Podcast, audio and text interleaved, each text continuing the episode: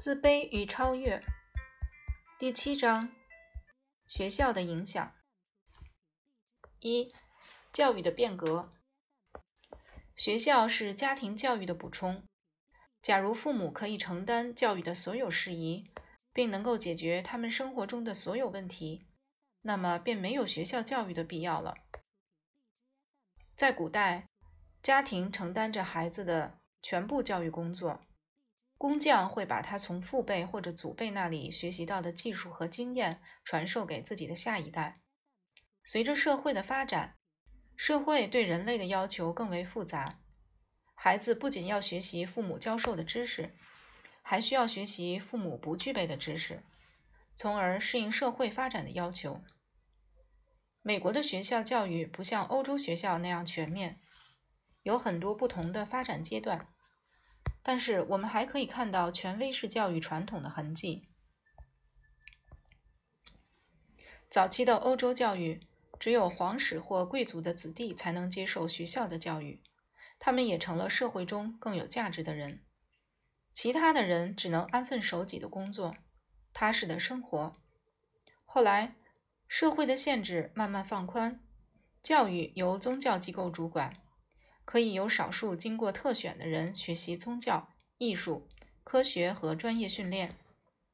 随着科技的发展，社会的进步，教育的形式和范围也随之改变。因此，普及教育成为社会的必然趋势。曾经的乡村教师大多是由皮匠或者裁缝等来担任，他们上课的时候常常用棍棒体罚学生。教育的效果也不太理想。那时候，只有宗教学校和大学才能教授艺术，其他学校只能教授技术和科学方面的知识，甚至连皇帝都是不学无术的。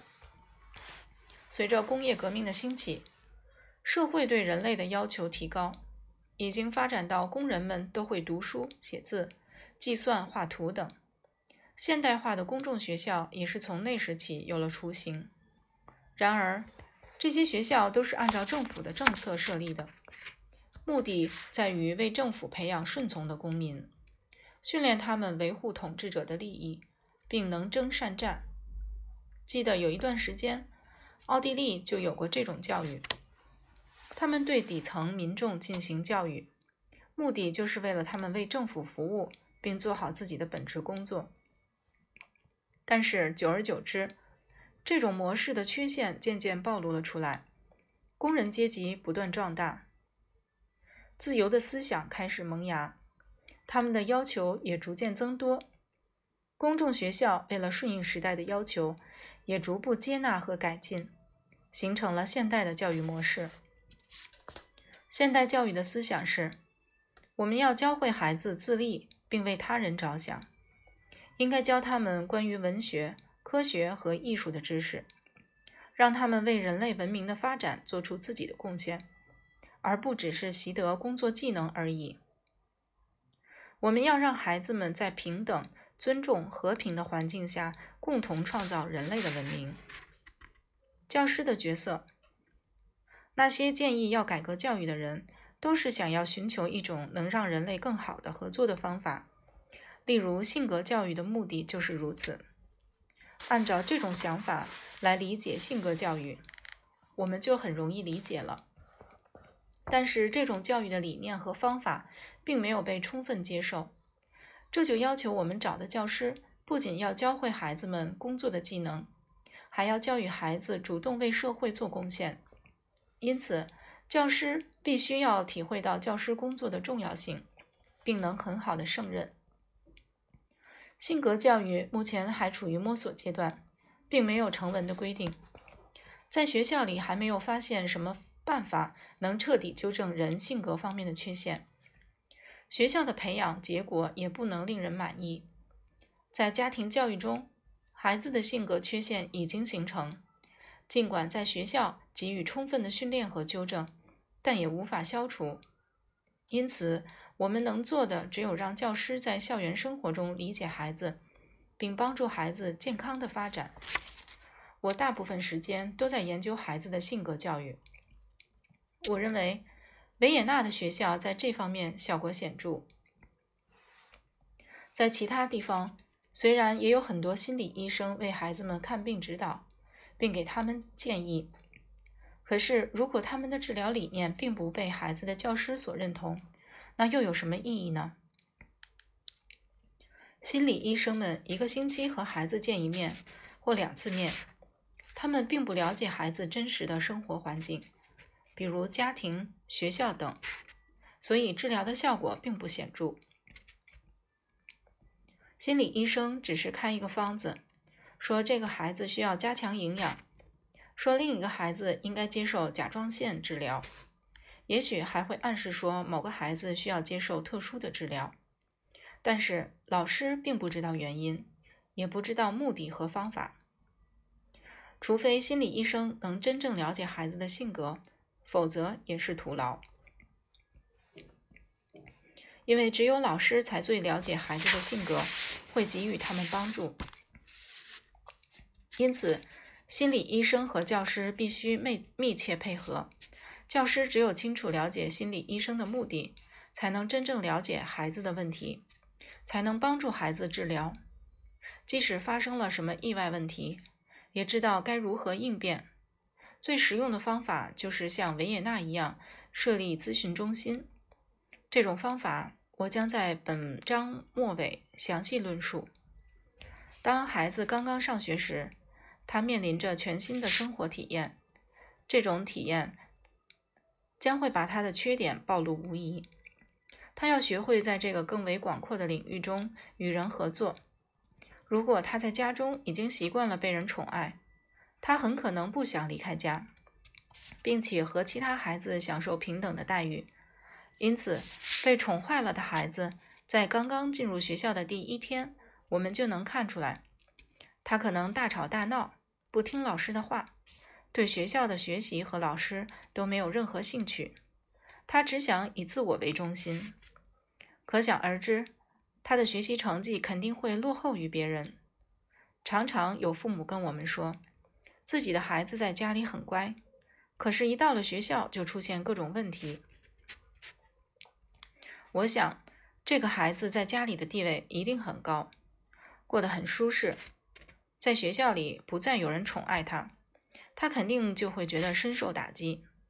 有一个孩子，从他第一天入学起就什么事也不干，只是嘲笑老师。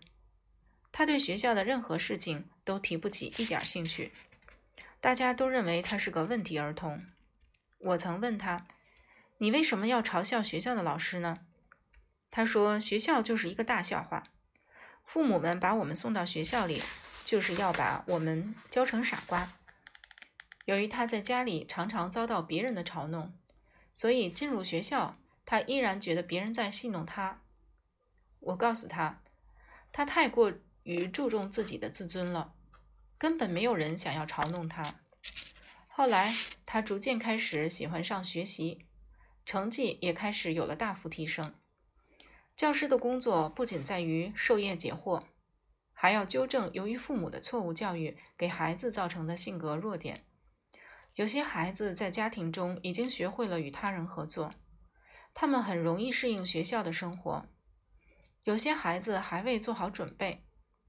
当一个孩子还未做好进入新环境的准备时，就会表现出畏缩不全、犹犹豫豫的状态。但这并不是由于他们的智力低下，而是他们还没有学会怎么适应新的社会环境，不知道如何与他人相处。此时，他们最需要教师对他们进行帮助和引导，以尽快让他们融入新的环境。教师应该如何帮助他们呢？教师首先要把自己当成一个母亲，和孩子们建立起联系，吸引他们的注意力。绝不能用训斥和惩罚的方法对待孩子。如果一个孩子来到学校，面对的是老师的惩罚和责备，就只能加深他对学校的厌恶。如果换作是我，经常在学校里受到老师的冷嘲热讽，我也会尽力逃脱这种环境的。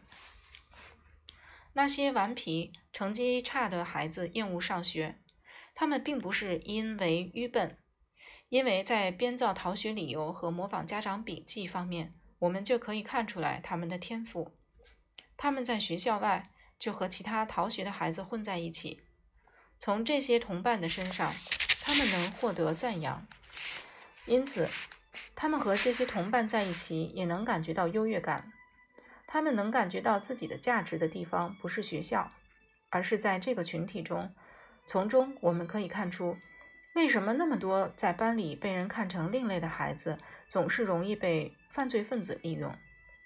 如果老师想要吸引孩子的注意力，首先要知道这个孩子对什么感兴趣，并且要让他知道，不管是感兴趣的方面还是其他方面，他都能取得很好的成绩。当孩子对自己的某一方面充满自信时，他对其他事物也会有信心。所以，我们应该了解孩子对世界抱有何种看法。最吸引孩子的注意力的感官的方法是什么？有些孩子对感官世界最感兴趣，有些孩子喜欢聆听，有些喜欢运动。视觉型的孩子会对那些运用眼睛的方面感兴趣。比如地理和绘画，但是如果他们没有机会在视觉方面发挥作用，接受知识就会很慢。他们可能不爱听老师讲课，因为不习惯于使用自己的听觉。实际上，老师和家长也难逃其咎。他们没有找到能让孩子产生兴趣的方法。我不建议对这些孩子进行特殊教育，但是我们可以根据他们的兴趣。鼓励他们对对其他方面兴趣的培养。在现在的教学中，我们已经有学校在实行视听教学，将教材内容用各种感官容易接受的方式教给学生，并且和生活中的事物联系在一起。例如，在路上帮他们认识各种植物的名称、结构、用途、习性、气候对他们的影响、农业的历史等。并找出孩子的兴趣所在，但是老师必须对对他所教的学生真正感兴趣。如果不具备这个前提条件，我们就不能期望他会用孩子感兴趣的方式教育孩子了。